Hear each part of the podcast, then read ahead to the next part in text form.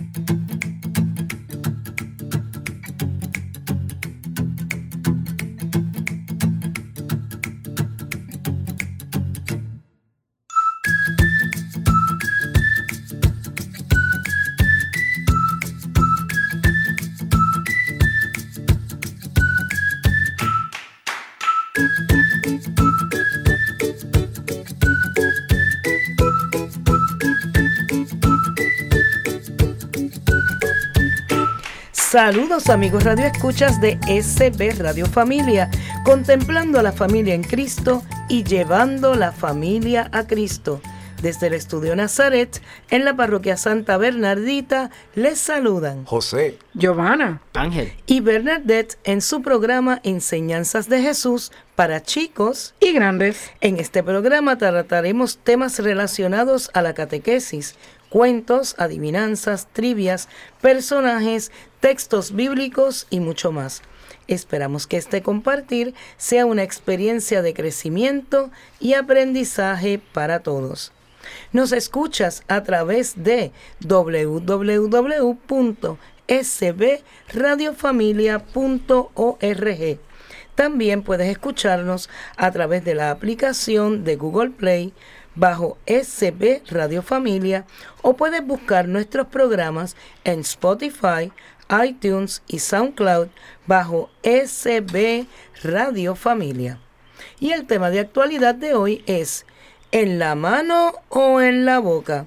Debate sobre la recepción de la Eucaristía. Que aquí la realidad es que eso se puede observar.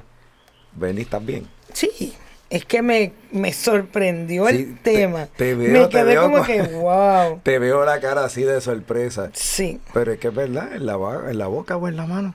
Bueno, cuando nos adentramos a indagar en el mundo de Dios, suelen ser los pequeños detalles los que nos brindan sorpresas. Considere la relación de la mayoría de las personas bíblicas cuando se encuentran con criaturas divinas, tales como ángeles, sin mencionar el mismísimo Creador al reconocer que se toparon con lo sobrenatural casi invariable e inmediatamente caen al suelo en adoración. Esto nos brinda algunas percepciones. Primero, en las culturas antiguas era costumbre inclinarse o postrarse ante alguien de mayor autoridad como signo de respeto y sumisión y además revela el conocimiento innato de nuestras almas de haber sido creados para nuestro Creador, así como Él desea unirnos a Él, pero siendo infinitamente indignos de Él.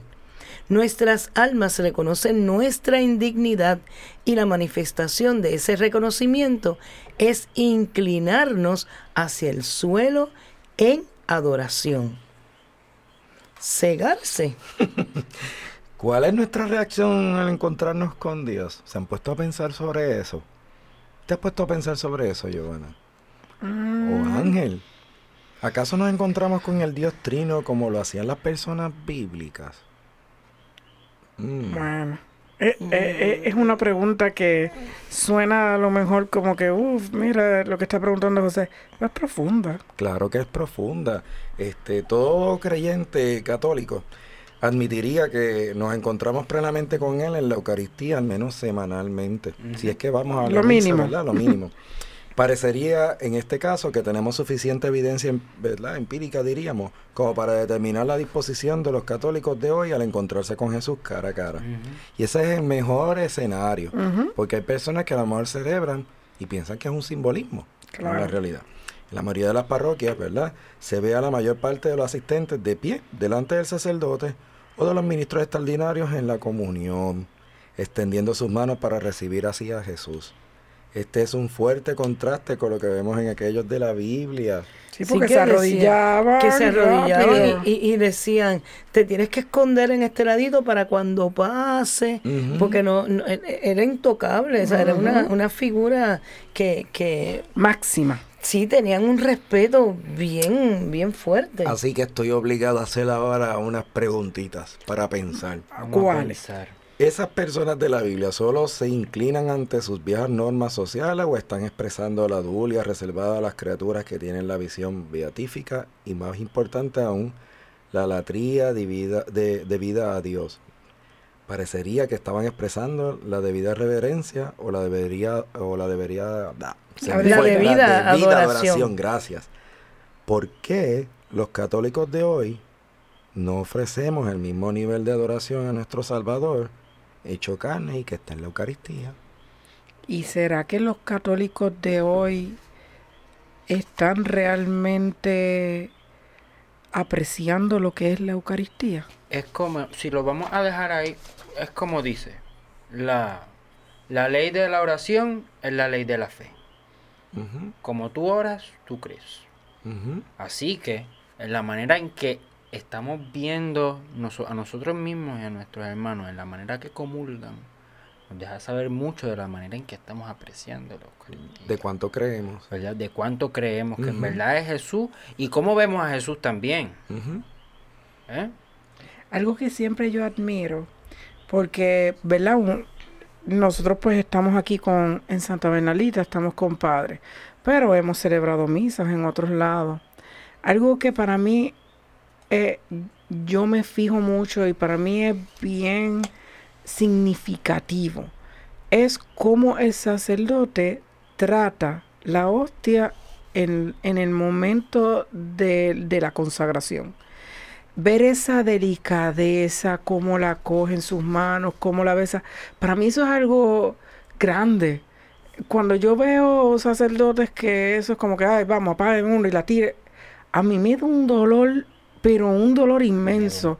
Porque para mí eso es un momento como sublime y, me encanta. Padre William eso lo hace con, una gracia y una devoción y hay que, que admitirlo.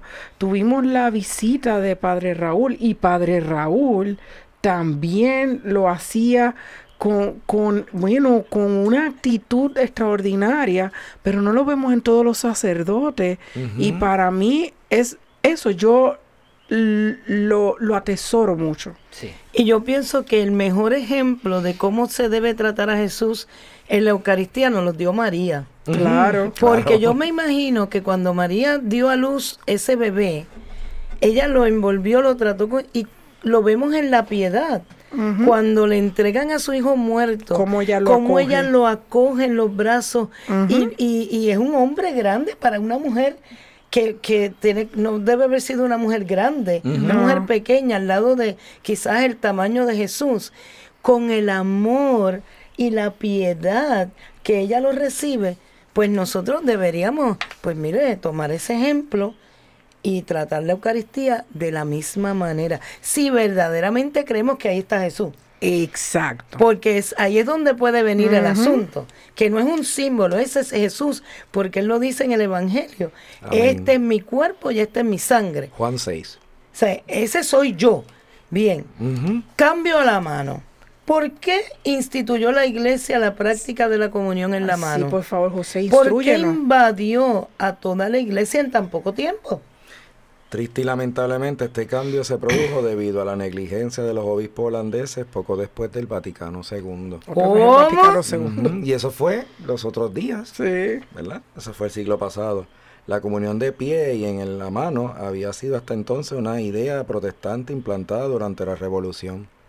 Después del Vaticano II, la práctica comenzó a ser utilizada, ¿verdad?, en las parroquias de Holanda sin ser detenida por la conferencia episcopal. Debieron.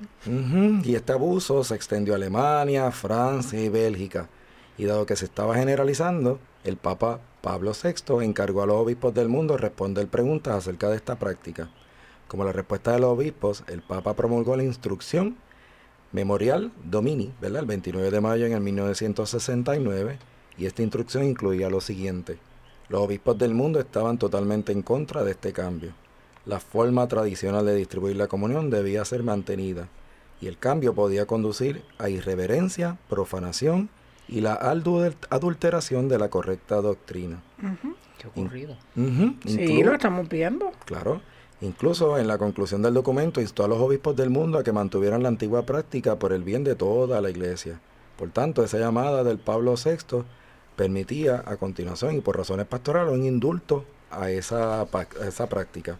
Así que ahí vemos un poco de cómo fue que nació eh, el momento en que se cambió a la mano y que antes estaba, se arrodillaban, todo el mundo se arrodillaba para recibir la comunión como tal en la boca. A, mí, a mí realmente, si me preguntan, a mí no me, no me agrada recibir la comunión en la mano.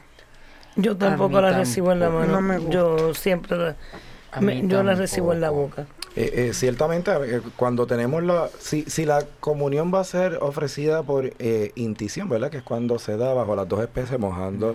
La, pues obviamente ahí sí tiene que ser en la boca. la obligación es en la boca porque no podemos llenar nuestra mano de la sangre de Jesús. pero cuando nos dan la oportunidad de, de recibirla aparte o que solo sea, ¿verdad? La, bajo una, bajo una sola especie, de igual comparto como ustedes yo tengo la opción de hacerla de las dos maneras, pero jamás en la vida la cojo en la mano. Yo tampoco. Es que, primero, es bien interesante como todos los documentos litúrgicos, aunque dicen que se puede conceder, hay una preferencia. Claro. Claro que es no hacerlo. Hay una preferencia que no hacer. Yo me imagino que en algún momento pensaron en, en ciertas excepciones. Y bajo una excepción que quizás conviene mejor el darle en la mano, que ahora mismo no tengo ningún ejemplo en la, Ay, yo Sí. cuando pasó lo de la lo de, la lo de la porcina, lo de, cuando del hubo de todas esas cosas. la A, 1 n 1 H1N1. Pues esa ahí nos hicieron a todos cogerle en la mano. Y yo me sentía sumamente incómoda. Yo tengo que confesar, no me gustaba porque no me gustaba. Pero lo vieron como una medida de higiene, de higiene y de salud. Y en ese momento pues uno lo entendió y lo hizo. Y lo hizo.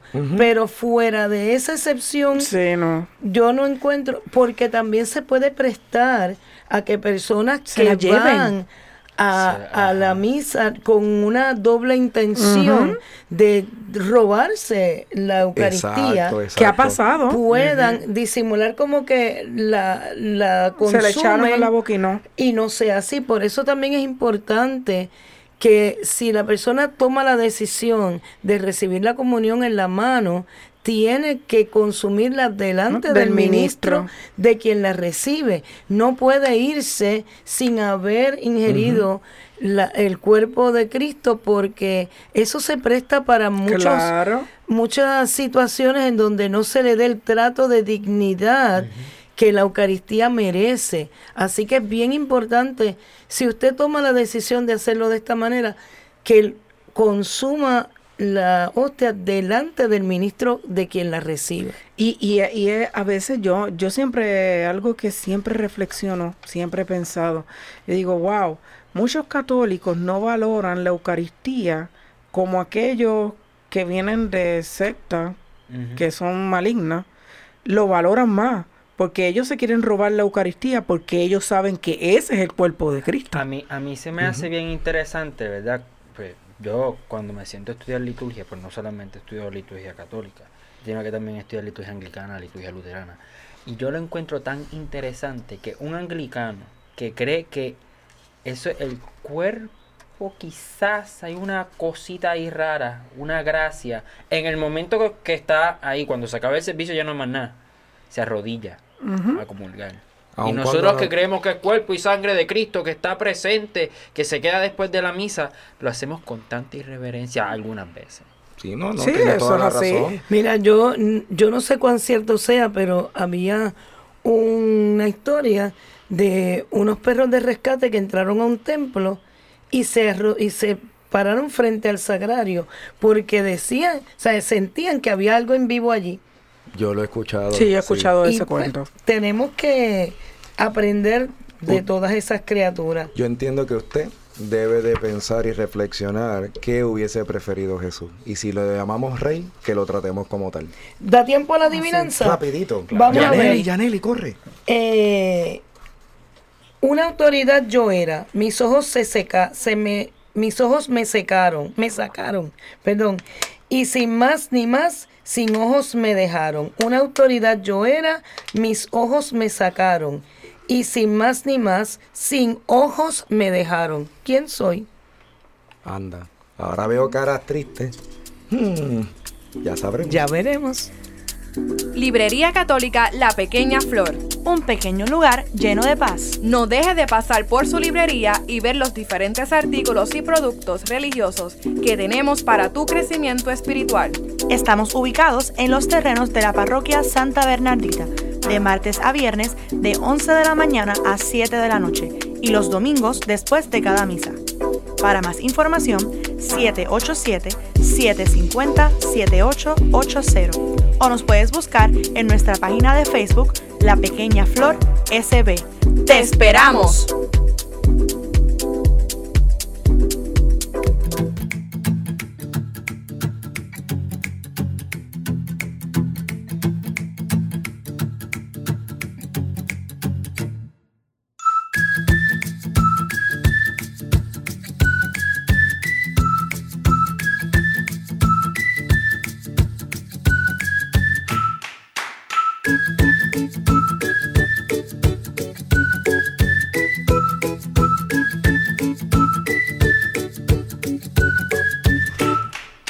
Y en Enseñanzas de Jesús para chicos y grandes tenemos nuestro segundo segmento del personaje. Y hoy vamos a hablar sobre San Pascual Bailón. Y no es que bailaba. Eh, bueno, no sabemos. Bueno, yo vamos a empezar yo- a buscar. Yo tengo una anécdota. Yo estudié en un colegio católico y las religiosas que trabajaban en el colegio decían que ellas le bailaban a San Pascual Bailón. Ah, Cuando pues. hacían una petición, ellas le hacían la petición y hacían un bailecito. Pues Pues no a sé, bailarle. vamos a ver la historia que nos dice. Vamos. Vamos, ver. vamos a buscar, Ángel. ¿Quién fue San, Pues San Pascual? San Pascual Bailón nace en Torrehermosa, en las fronteras de Castilla y Aragón, que ahora es España, el día de Pentecostés en 1540. O Hijo sea, de campesinos, un hombre de inicios humildes. El martirologio nos dice que fue un hombre de vida austera y de una maravillosa inocencia. Es el patrono de los congresos eucarísticos y las cofradías del, sacra, del El Santísimo Sacramento. Wow, mira. congreso desde hace Qué bien, ¿verdad? Y nosotros aquí tenemos. Y, y dice que desde los 7 años hasta los 24, es decir, que por 17 años que hizo Ángel. Fue pastor de ovejas. Pastor Mira de ovejas. pastor, para Como- que vean. Como Jesús. Ya, como Jesús. Preparadito. Después, alrededor de los 28, fue hermano Franciscano. franciscano. Su, su más grande amor durante toda la vida fue La Eucaristía, cuando trabajaba como pastor, decía que el mejor regalo que podía ofrecerle al niño Pascual, mira qué lindo, era permitirle, que le permitiera asistir algún día de la semana a la misa. Wow, él le gustaba entonces ir a misa diaria. Y entonces alcanzaba a ver la torre del pueblo y de vez en cuando se arrodillaba a orar al Santísimo Sacramento. Desde la finca, o sea, desde el campo nada más donde el estaba. campanario. Wow. Y a veces que le pasamos por el frente y no hacemos Sí. nada. Wow, y él desde lejos se arrodillaba y lo adoraba. Eh, eso es, ¿Y amor? wow, un amor, pero grande. Qué bien. Y entonces, pues en esos tiempos, pues, eh, cuando pasaba el sacerdote llevando la hostia, este, pues se tocaban campanas. Y cuando Pascual oía la campana, se arrodillaba en el campo, mirando hacia el templo, ¿verdad? Que eso era la práctica que se hacía O sea, antiguamente. él estaba trabajando. Porque él está trabajando en el campo con sus ovejas. Pero Escuchaba oía las campanas de la Santa todo. Misa y lo dejaba todo. Le decía, espérense. Y entonces adoraba primero la hostia, la saí, la Eucaristía y luego seguía trabajando. Oye, sería muy bueno como que nosotros Wow. eso, ¿verdad? Bueno, en nuestra comunidad, cada vez que hay el momento de consagración, eso. suenan las campanas. Que muchas veces nosotros estamos ocupados afuera, Por con eso, los kioscos y todo eso, eso. sería lo lindo. coger como que ese momento en que suenen las campanas, como que pararlo todo. Pues comunidad, vamos a escuchar eso. Eh, sí, eso para está ponerlo muy en bien. práctica, muy bien. Y entonces, este, hubo un día que pues los otros pastores oyen gritar, ahí viene, ahí está. Y él cayó de rodillas. Y pensarían que era un lobo, ¿verdad? Lo que venía.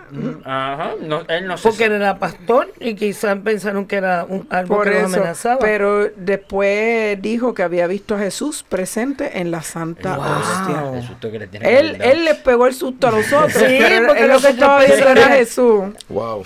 presente en la Santa Hostia.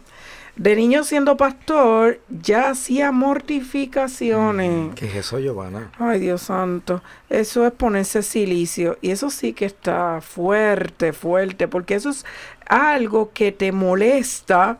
Puede ser una pollita, un pedacito de algo que molesta, para, para tú recordar tu, tu naturaleza humana y, y a quién tú le debes lo que eres. O sea, tú tienes que ir mortificando la carne para que la carne no te domine. La O sea, piedrita que- en el zapato. Eso iba a la decir, piedra en el una zapato, una- Uy, Dios dol- dormir sin almohada y en, y en el piso ahí o en una cama de La clavo. piedrita en el zapato. La piedra- Ah, sí, tú algo suavecito. Empezar. Dicen que andaba descalzo por los caminos A llenos ver. de piedras y espinas. Ay, no, eso está Descalzo. fuerte. Yo que en mi casa no camino descalza, imagínense en la calle, me muero. Pero esto es común en, en muchos de los niños. sí, yo lo santos, sé. Porque las los niños de Fátima dicen que se amarraban una soguita que picaba y hasta dormían con ella. Sí. Y la Virgen le decía, y no tienen, no tienen que dormir con la soguita amarrada a la cintura, solo la usan de día. Sí, nosotros estamos viendo, ahora que estamos también compartiendo con, con el apostolado de la cruz y queremos crecer en eso, vemos como Conchita, que Concepción Cabrera de Almida, también tenía silicio en, en, en el área del abdomen. Y tanto fue así que cuando fue, cuando murió, que los se lo fueron a sacar no pudieron porque este se desangraba. Ya eran parte de su piel. Así que ellos lo usaban, esa es la manera de ellos. Algún día Pero Dios ella. le, le dará gracia, Dios le dio la gracia, porque realmente esto es una gracia para hacerlo. La piedrita en el zapato también es una gracia, Ángel. ¿Y a qué edad fue que fue admitido, verdad, como tal, como el A los menor 24. religioso? 24. Y le dijeron que no. ¿En ¿verdad? serio? Por pues el, el hombre casi ni sabía leer. Él lo único que sabía leer era el devocionario que él se llevaba para rezar mientras cuidaba las ovejas. Es decir, que Santo Cura de Ars no fue el único, ¿viste? Ujú. Habían más que tienen poca instrucción, pero, Pero Dios tiene gran misión Fíjense, para ellos. Es que, es que en, en muchos momentos el, el poder entrar al servicio de Dios en una orden religiosa tenía unos requisitos, a veces muy del hombre, muy estrictos a nivel humano, pero Dios siempre tenía otro plan con estas personas que ya él había identificado y que había visto la humildad de su corazón y la santidad de su alma y decía, está bien, te dijeron que no, pero tú sigue ahí. Porque es que tenemos que entender que no es que José nos llama a nosotros o Ángel llama a Bernadette, es Dios el que nos llama. Si Dios nos llama, Él nos va a capacitar a la misión que nos va a dar. Y a veces perdemos esa perspectiva y la iglesia no es tan ajena a También puede a veces, muchas veces, perder la perspectiva porque quieren lo mejor. O sea, no lo hacen a mal, es que quieren lo mejor y lo mejor. ¿Verdad? Y per- personas bien instruidas, pero a veces lo que Dios quiere es modelaje. Dios lo que quiere es otra cosa. Sencillez, gente que habla al Exacto. corazón del otro de manera Y, sencilla. y él, esa inocencia que tenía San Pascual, eso, e- esa entrega de aún trabajando como él veía la, la hostia y cómo, cómo él todavía le adoraba en medio de esa lejanía, eh, es porque tenía una sensibilidad que no necesitaba instrucción para tener esa sensibilidad. Y esa sensibilidad se ve en los oficios que hizo como religioso franciscano, que siempre fueron los más humildes, como por ejemplo portero, abrir la puerta, Cocinero, mandadero, barrendero. Lo que nadie quería hacer. Seguro. lo que la gente decía, uy, que barrer y que... y pero, ¿cuál fue la especialidad? Ah, su especialidad. Siempre un amor inmenso a Jesús en la Santa Hostia, en la Eucaristía. Durante el día, cualquier rato que tuviera libre lo empleaba para estarse en la capilla, de rodillas, con los brazos en cruz, adorando a Jesús sacramentado. Por las noches pasaba horas y horas ante el Santísimo Sacramento, Cuando los demás iban a dormir, él se quedaba rezando ante el altar y por la madrugada, varias horas antes de que los demás religiosos llegaran a la capilla oral, ya estaba allí el hermano Pascual adorando a nuestro Señor. Definitivamente este varón amaba sin medida al Señor Eucaristía. Y era compositor. Era compositor. Hizo y compuso varias oraciones muy hermosas al Santísimo Sacramento. Y el sabio arzobispo San Luis de Rivera, al leerlas, exclamó admirado: Estas almas sencillas sí que se ganan los mejores puestos en el cielo. Nuestras sabidurías humanas valen poco si se, si se comparan con la sabiduría divina que Dios concede a los humildes. Amén. Ahí está visto. Ese obispo también tenía sabiduría divina, definitivo. Claro de mente estaba él con el espíritu dentro. ¿Y a qué lo enviaron a Francia? A llevar un mensaje. Tenía que atravesar caminos llenos de protestantes. Un día un hereje le preguntó, ¿dónde está Dios? Y él respondió, Dios está en el cielo. y el otro se fue. Pero enseguida el santo fraile se puso a pensar, oh, me perdí la ocasión de haber muerto mártir por nuestro Señor. Si le hubiera dicho que Dios está en la Santa Hostia, en la Eucaristía, me habrían matado y sería mártir. Pero no fui digno de ese honor. Pero ese varón era muy jocoso.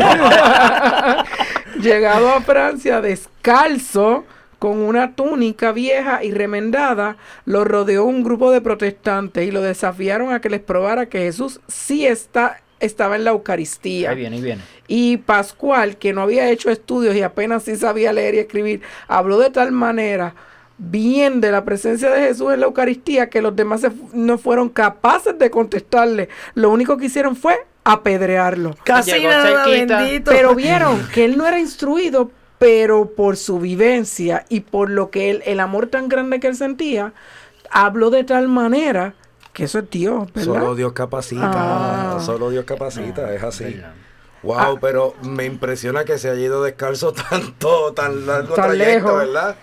Hablaba poco, pero cuando se trataba de la Sagrada Eucaristía, entonces sí se sentía inspirado por el Espíritu Santo y hablaba bien hermoso. Siempre estaba alegre, pero nunca se sentía tan contento como cuando ayudaba este, en misa o cuando podía estarse un rato orando ante el sagrario del altar. Así que los monaguillos, los servidores del altar, tienen que tomar en cuenta esa alegría de San Pascual tenemos dos. e imitarlo. Así que tenemos dos por ahí que nos están escuchando para que le lleven el mensaje a los demás. Este Pascual, ¿cuándo murió Ángel? Pascual muere en la fiesta de Diantre en su cumpleaños. ¿En su cumpleaños? Él murió en Pentecostés. Y nació en, Pentecostés. Wow. Que no debe haber sido el mismo día, pero en la misma fiesta. Exacto. Sí, porque el calendario corre, pero fue en la misma fiesta. Wow. Es decir, el día que vino el Espíritu Santo a la iglesia, ¿verdad? Que instituimos la iglesia. Este, que para cuando murió fue en el 1592, cayó 17 de mayo. O sea que fue Pascual, Pascual porque fue nació en Pascua, ¿verdad? El cierre de la Pascua y volvió también en Pentecostés. Sí, porque acuérdate que hay tres Pascuas, Pascua de Navidad, Pascua de Resurrección y Pascua de Pentecostés. Así que él nació en Pascua de Pentecostés. ¿Sabrá Dios si por eso le pusieron Pascual? Por eso mismo, Pascua al cuadrado entonces. ¿Y qué significa Pascua? Venida. Pasa, paso, de la esclavitud a la libertad. Así que ahí pasó. y, parece que el regalo de Pentecostés, que es el Espíritu Santo mismo, le concedió a él un inmenso y constante amor por Jesús en la Eucaristía. Mira lo que dijo, mira lo que dijo, ¿Qué dijo? cuando estaba moribundo, que oyó una, una campana y preguntó de qué se trata. Y le contestaron, es que están en la elevación en la Santa Misa. Y él contestó, Ay, qué hermoso momento. Y se murió. Y se murió plácidamente. Hasta la. Ay, yo eh, quiero ser como él. Ah. o sea, que en el momento, último suspiro. Oyó las campanas. Hasta ahí reconoció a Jesús. A Jesús en la Eucaristía. Wow, hermoso. Después, durante su funeral, tenían el ataúd descubierto y en el momento de la, de la elevación de la Santa Hostia en la misa, los presentes vieron con admiración que abría y cerraba por dos veces sus ojos hasta su cadáver quería adorar a Cristo en la Eucaristía. Los que lo querían ver eran tantos que su cadáver lo tuvieron expuesto a la veneración del público por tres días seguidos. Y en 1690 lo declararon santo. Y hay una oración a San Pascual Bailón. Querido San Pascual, consíguenos del buen Dios un inmenso amor por la Sagrada Eucaristía, un fervor muy grande en nuestras frecuentes visitas al Santísimo y una grande estimación por la Santa Misa. Amén. Amén. Hay que darle un bailadito con esa oración. Sí, porque, bueno, y esto lo he aprendido aquí en Enseñanzas de Jesús para chicos y grandes. Visita la página cibernética de la parroquia Santa Bernardita. Ahí encontrarás información que te ayudará a crecer en la fe. Podrás enlazarte en la transmisión diaria de la Santa Misa. Conocerás las liturgias del día así como al santo que celebramos cada día. Tendrás también la oportunidad de acceder a nuestra página de eventos y conocer qué eventos tiene la parroquia. www.parroquiasantabernardita.org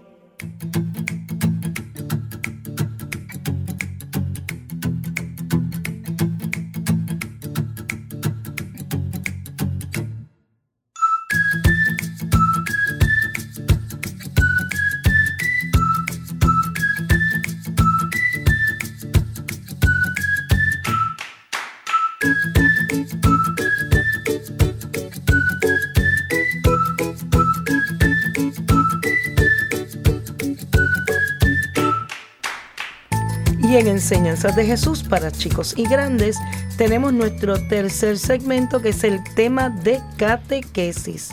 Y en este programa que estamos hablando de la Eucaristía, es cómo se instituye la Eucaristía. ¿Cómo?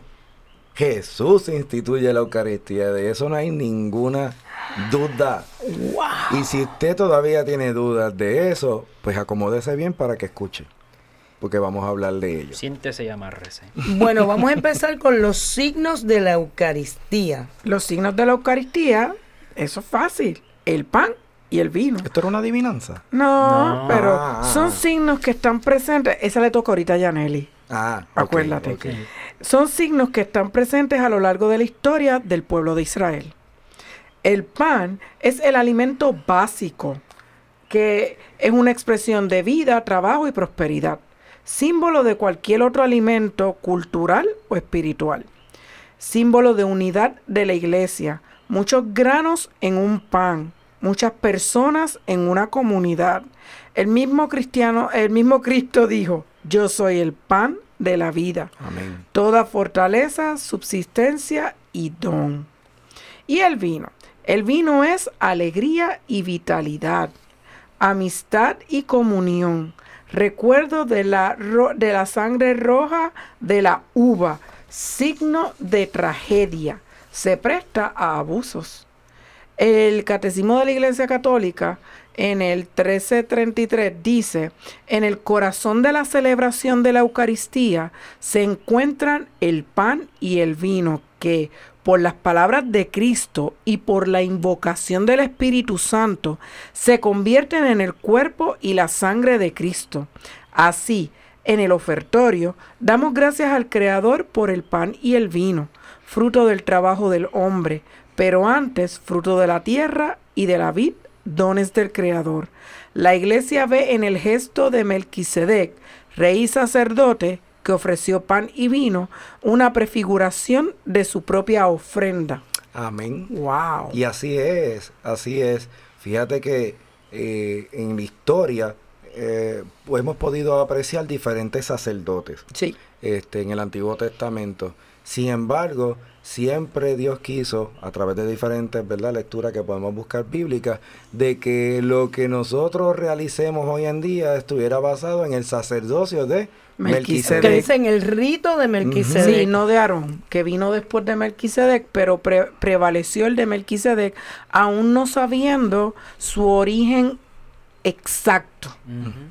Yo le comento a los niños de, de la catequesis en primera comunión, que es el el nivel en el que yo trabajo, digo, Jesús quería dejar su cuerpo y su sangre. Digo, ¿usted se imagina que te dieran un pedacito de carne y, un, y una sangre así para...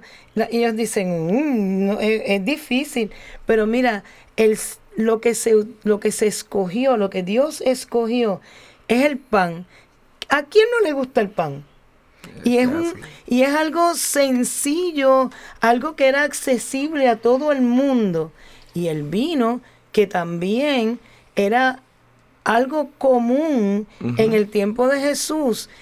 Eh, aún el más pobrecito, aunque fuera un vino baratito, tenía pan y vino aunque no tuviera lujos y no tuviera grandes comidas, pues entonces él quiso quedarse en aquello que era más cercano a la gente para que pudieran apreciarlo y tener acceso siempre. Y que si miramos y reflexionamos un poquito también y miramos esto a nivel del mundo, podemos apreciar que el pan de alguna forma u otra está presente en cualquier sociedad y cultura. Cultura. Sí, en todas, no importa qué, así que era eh, el pan se convierte, sí, es Son símbolos que son universales en ese caso. Exactamente, exactamente. Así que me imagino que Dios tiene que haberse dicho, bueno, eso lo está en todos lados, pues en todos lados puede estar Para que le llegue a eso es así. ¿Y qué es eso de la última cena? Bueno, porque ahorita mencionaba que ¿cuándo fue que fue? Y pues definitivamente Jesús instituye la Eucaristía en la última cena. Jesús como buen judío celebraba la Pascua del Antiguo Testamento. Los evangelistas dicen que la última cena fue esa cena de Pascua, pero en ella Jesús celebró su propia Pascua, ¿verdad? Cuando dijo la cena de Pascua judía. Porque Jesús vivió en ese tiempo donde, ¿verdad? podemos decir que nosotros somos este, hijos de una, de una creencia judeocristiana. Claro. Pero. La Pascua lo vemos desde el Antiguo Testamento, la Pascua judía. Pero Jesús celebra su propia Pascua dentro de la Pascua judía. Así que su muerte y resurrección se dan en ese momento y por eso decimos que es el paso de él al mundo del Padre, ¿verdad? De este mundo al mundo del Padre para poder volver donde él. Así que por haber sido fiel a su misión que le había encomendado el Padre, el amor y la entrega a los hombres, Jesús muere en una cruz. Eh, mientras comían, podemos decir que José, Jesús tomó pan, pronunció la bendición, lo partió y lo dio a sus discípulos diciendo, tomen y coman, esto es mi cuerpo. Repite que la gente dice que es un símbolo, repite. Repito para que escuchen. Ahí dice, Jesús tomó pan, pronunció la bendición, lo partió y lo dio a sus discípulos diciendo, tomen y coman, esto es mi cuerpo. Lo dijo él, no lo inventamos nosotros. Después tomó una copa, dio gracias y se la pasó diciendo, beban todos de ella. Esto es mi sangre, la sangre de la alianza que es derramada por una muchedumbre para el perdón de todos sus pecados. Que, que también, además de que instituye la Eucaristía, ¿verdad? De que está poniéndolo, que está hablando de, del pan y el vino, habla ya de lo que habíamos hablado en un pasado, de las alianzas, y aquí entonces vemos claro que en el Nuevo Testamento hay una sola alianza, y la alianza es la Eucaristía, para darle instituida por Jesús. Para darle plenitud a todo lo que él había dicho. Eh, fíjense que en ese momento de la última cena, él está haciendo un preámbulo de lo que va a vivir. Y de vez, a la vez, porque nos están dando ese mandato a la misma vez, esto es lo que viene y quiero que lo repitan. Quiero que lo conmemoren. Eso es bien importante. Así. ¿Y qué significa la palabra Eucaristía o, por qué ha prevalecido ese nombre? Bueno, eh, Eucaristía es acción de gracias, en realidad, ¿verdad? Ese eu viene de un prefijo eh, griego que significa verdadero, ¿verdad? Así que este eh, es el que, de que sí, de que ahí está la acción de gracias. y de hecho, eh, también se utiliza ese nombre para nombrar a la Santa Misa, es una de las maneras en que nosotros lo podemos, lo podemos utilizar. Así que se prevalece eh, ese nombre para designar así la acción instituida por Jesús la víspera, en la última cena de, su muerte, ¿no?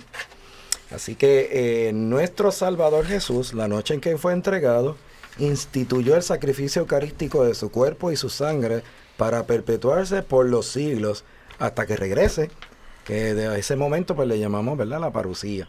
El sacrificio de la cruz y a confiar a su esposa amada, la iglesia, ¿verdad? El memorial de su muerte y resurrección, porque él se fue, pero dijo esto lo tenemos que recordar.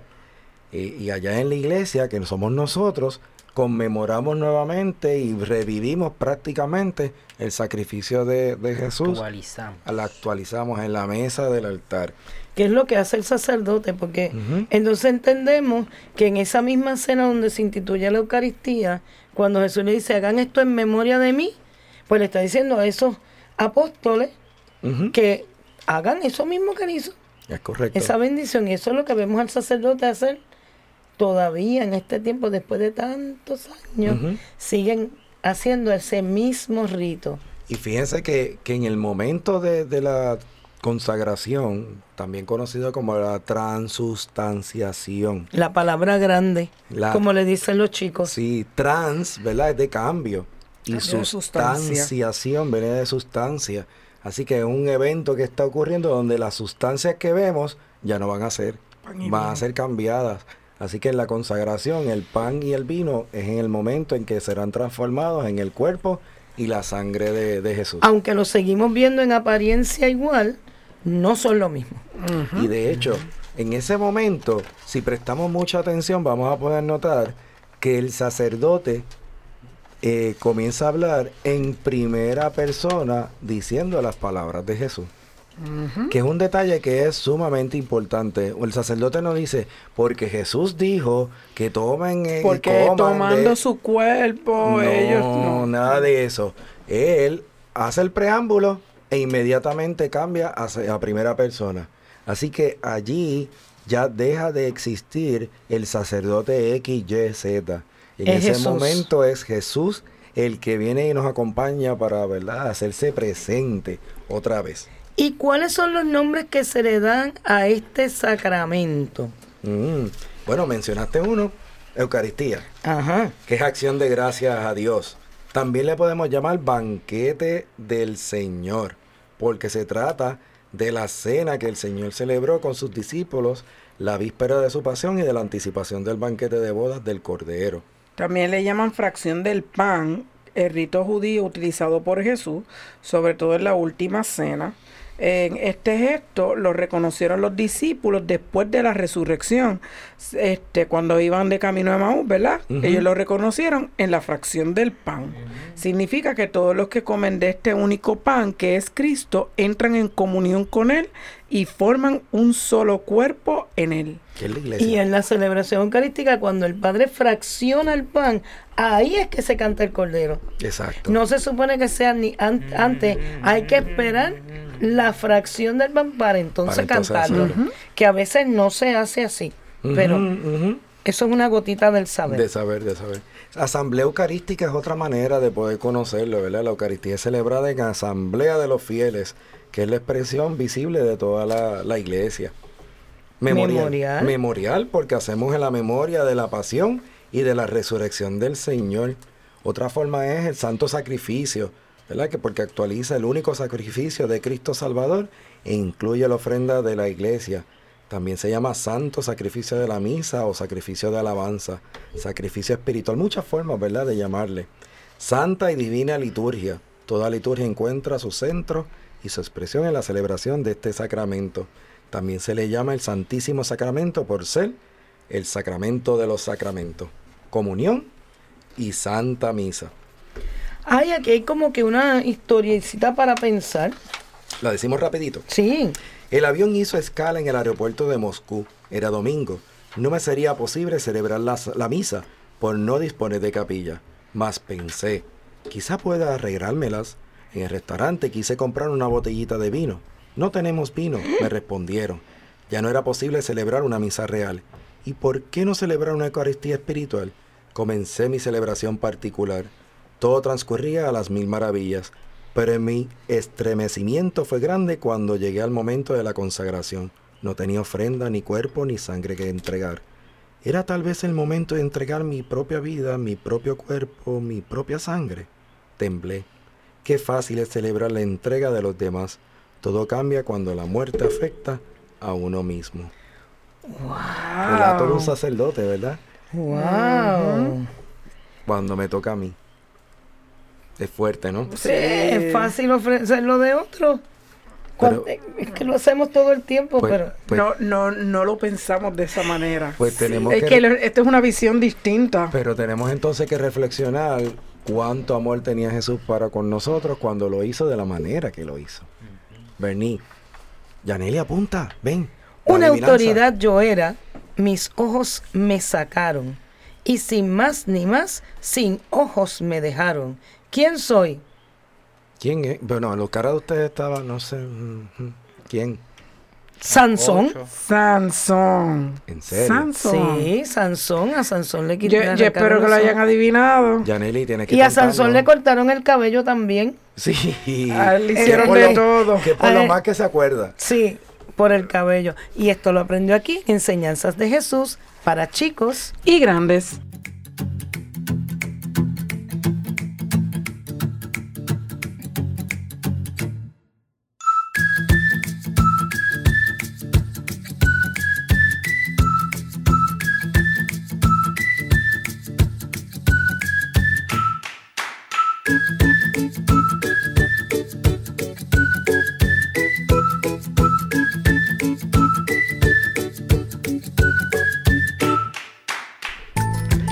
Deseas ser amigo de SB Radio Familia y te nace ayudar en continuar con esta gran misión, con tu donativo podremos seguir ofreciendo programación sana, amena y de calidad para toda la familia.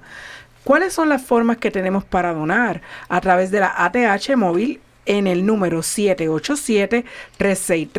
787-363-8202, incluyendo en el mensaje de envío SB Radio Familia, su nombre y dirección postal.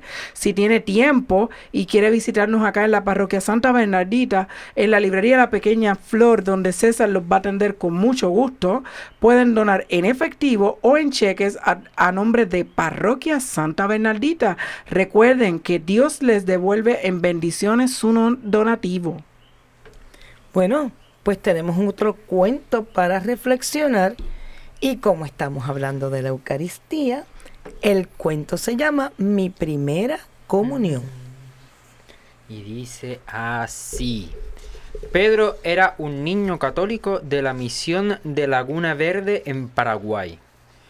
En su aldea no había escuela católica, por lo que tenía que ir andando todos los días a la escuela de un poblado vecino que distaba unos 7 kilómetros de su casa. A él no le gustaba mucho ir, pues su maestro era un incrédulo que se esforzaba en arrancar la fe a los alumnos. Una mañana, al pasar Pedro el puente que atraviesa el río que corre a las afueras de la aldea, percibió que las aguas habían subido debido a las últimas lluvias, lo que hacía presagiar una crecida repentina. Media hora más tarde llegó a la escuela. Alrededor de las cuatro, terminadas las clases, Pedro volvió a su casa. Al atravesar el puente vio que las aguas habían subido mucho más. Se sentó a la orilla del puente para ver pasar el agua y se puso a pensar en lo sucedido aquella mañana en la escuela. Qué cosa más triste tener un alma como la de mi maestro, aborrecer a Dios y las cosas terrenas. Pediré a Dios que le perdone cuando haga mi primera comunión. Mucho tiempo hacía que aspiraba a recibir a Jesús por primera vez. Y absorto en estas reflexiones pasó bastante tiempo. Cuando volvió en sí, vio con espanto que las aguas habían alcanzado la altura del puente, y asustado se fue corriendo hacia su casa. ¿Cuál fue la sorpresa cuando descubrió que la aldea estaba totalmente desierta por el peligro de una inminente inundación? Todo el mundo había oído a lo, lar- a lo alto de una montaña cercana. Imaginó que sus padres estarían allí también, por lo que decidió ir a juntarse con ellos. Al pasar cerca de la cabaña que hacía de iglesia, vio el parpadeo de la lámpara del sagrario. El Santísimo Sacramento estaba aún allí, y el sacerdote que vivía en el poblado vecino no volvería hasta que bajaran las aguas. Pensó que la capilla quedaría totalmente inundada por la crecida de las aguas y que el Señor, que se encontraba en el Santísimo Sacramento, quedaría bajo las aguas. Por lo que decidió tomar el copón que contenía la Sagrada Eucaristía y ponerlo en un lugar seguro. Entró en la sacristía y cogió la llave del sagrario, que estaba escondida en uno de los cajones debajo de, de unos libros. Cuando volvió a la capilla, el agua ya le llegaba hasta las rodillas. Corriendo hasta el sagrario, tomó el copón, intentó salir de la iglesia, pero la fuerte corriente del agua se lo impedía. Se encontraba prisionero dentro de la iglesia, aunque no estaba solo. Tenía consigo a Jesús. Al ver cómo crecía el agua, le entró miedo. Comprendió que su vida estaba en peligro. En ese momento reflexionó que ahí estaba junto a Jesús, a punto de morir y sin haber hecho su primera comunión. Desde lo más profundo de su corazón salió una súplica. Jesús, ayúdame. El agua subía más y más. Había llegado hasta la barandilla de la comunión. Pedro, todo mojado y temblando de frío, se refugió en el escalón más alto del presbiterio. Sus ropas estaban empapadas. El agua, que se movía con gran fuerza, seguía subiendo. Viéndose ya sin salida posible y en peligro de muerte, se puso a rezar. Jesús, perdóname. Lo único que quedaba encima del altar, el del agua era el altar, por lo que ayudado de una silla trepó hasta lo alto. Allí permaneció varias horas. La iglesia estaba llena de agua y la lucecita de la lámpara del sagrario se reflejaba en su superficie. El agua alcanzaba ya casi al altar, por lo que cogiendo el copón, trepó hasta el sitio alto en que se coloca la custodia para la exposición. Estaba muerto de miedo y sentía muchos escalofríos. La frente le ardía a, ratos y otros se quedaba totalmente helado. Pedro se sentía cada vez más débil. En ese momento un profundo sopor le invadió por entero e inclinando la cabeza sobre el pecho se quedó dormido.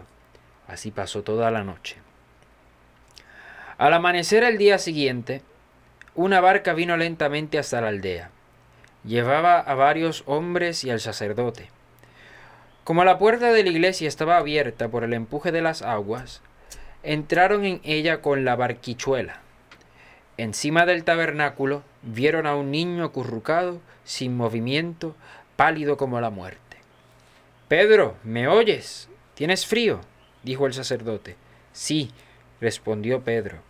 ¿Tienes hambre? Sí, mucha hambre. Bebe este vino. No. Pues ¿qué quieres? Pedro mostraba el copón. Los ojos del sacerdote se llenaron de lágrimas. Pobrecito, murmuró. Tu deseo va a ser atendido. Y tomando una hostia del copón, dio al niño su primera comunión. Pedro sonrió y cerró los ojos. Démonos prisa, dijo el sacerdote. Hay que llevarlo al médico. Sacaron a Pedro en la barca. El sol brillaba como la campiña inundada, sobre la campiña inundada, y Pedro, calentado por sus rayos, comenzó a moverse, aunque con mucha dificultad, y a contarle de modo entrecortado lo que había pasado. En ese momento, Pedro Incorporándose un poco en la barca, susurró casi imperceptiblemente, Jesús, perdona al Maestro. Y no habló más. Dios se había llevado al niño al cielo, que había reparado los pecados de su Maestro y había salvado a Dios de las aguas. Qué fuerte, ¿verdad? Y triste yo. Triste. Dios. Pero tenía una misión. Y la cumplió. Pedro tenía una misión y, eh, moría de deseos por recibir su comunión, tanto así como también San Pascual, que, le amaba. Eh, y ya él se había destinado a esa misión de, dedicarle su comunión al maestro que, era incrédulo, para que, ¿verdad? Repararle un poco así los pecados. Prácticamente dio su vida para salvar el alma de su maestro. Eso es parte de los sacrificios. Y cuidar la Eucaristía. Y cuidar la Eucaristía. E- e- Eso es parte de los sacrificios. En muchas ocasiones vemos los sacrificios, bueno, yo lo veía así, he ido aprendiendo un poco. Vemos los sacrificios como algo donde me, ¿verdad? me, me quito o ¿verdad? voy a sacrificarme de, De no comer algo, tal de- cosa. Y, y en muchas ocasiones, ¿verdad? Pues lo vemos con, ese conno- con esa connotación un poco pues, negativa. Sin embargo, a través del sacrificio es que yo puedo seguir haciendo quizás algo de lo que yo realizo, pero lo hago sagrado. De ahí viene la misma palabra de sacrificio. Y lo hago sagrado. Es decir, que ahora quizás el no comérmelo, no necesariamente de sacrificio, sino que el comérmelo lo voy a convertir en sacrificio para que se vuelva sagrado. Y allá Pedro decidió sacrificar su, ¿verdad? su deseo de primera comunión y, y- y ofrecerlo al Señor para, para, Para que la salvación para de su que- maestro. Para que ese, ese maestro cambiara su parecer. No, y algo que me llama mucho la atención de la historia es que nadie en la aldea se preocupó Por. Pedro. Ni por Pedro ni, Ni por el por copón. el copón Ni que por- tenía la Eucaristía en el sagrario, porque el sacerdote que iba era prestado de la otra aldea Correcto. y como la había crecido el, el río, pues no iba a volver hasta que bajaran las aguas. Y los que se fueron a la montaña a resguardarse de la crecida, a nadie se le ocurrió Poco le importó. o poco le importó A un niño. guarda- mientras que este niño que pudo haberse salvado, porque él llegó a tiempo Sí. para irse a la montaña como estaban los demás, cuando pasó por la capillita dijo, ay, espérate que Jesús está ahí. Y si yo lo dejo ahí y se ahoga, porque él sabía que era un, do- es un Dios vivo, el que está en la Eucaristía, y dice, si yo lo dejo ahí, Dios se ahoga. Jesús se ahoga, yo no puedo dejarlo ahí. Cuando intenta protegerlo, ya era tarde para salir porque ya había, el río se había desbordado. Crecido mucho, Y sí. cómo él sigue escalando, escalando, escalando eh, lo, lo más alto sobre para seguirlo protegiendo. Para cuidar a Jesús porque no pensaba en él, estaba pensando en cuidar a Jesús. en cuidar a Jesús. Y cuando le ofrecen el vino para calentar, el vino se le ofrece para calentarle el cuerpo, porque cuando una persona está en una situación que, ha, que ha tenido un cambio de temperatura muy fuerte, generalmente se le da algún tipo de licorcillo porque eso calienta el cuerpo de inmediato. Y él no aceptó el vino Porque lo que quería porque era... él quería comulgar. Y de ahí recordamos entonces esa abstinencia de una hora antes de la misa para que podamos estar limpio nuestro sistema para recibir esa Eucaristía.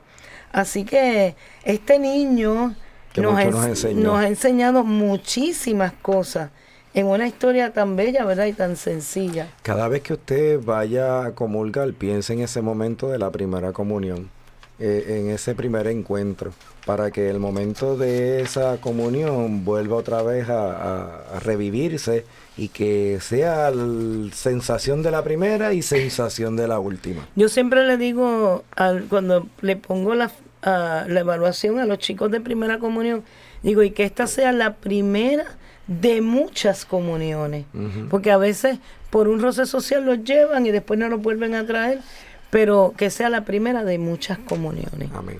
Y como decía la oración de la Madre Teresa por la familia, Padre Celestial, nos has dado un modelo de vida en la Sagrada Familia de Nazaret. Ayúdanos, Padre amado, a hacer de nuestra familia otro Nazaret, donde reine el amor, la paz y la alegría.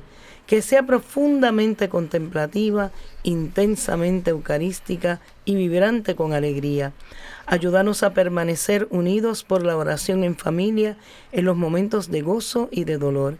Enséñanos a ver a Cristo en los miembros de nuestra familia, especialmente en los momentos de angustia.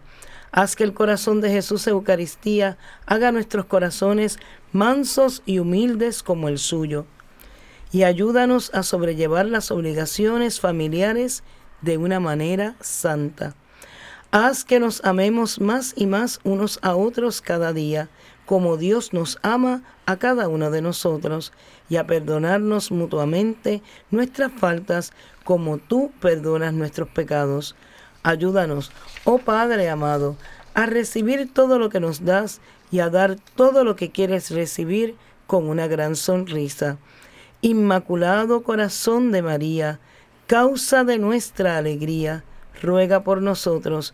Santos ángeles de la guarda, permanezcan a nuestro lado, guíennos y protéjanos. Amén.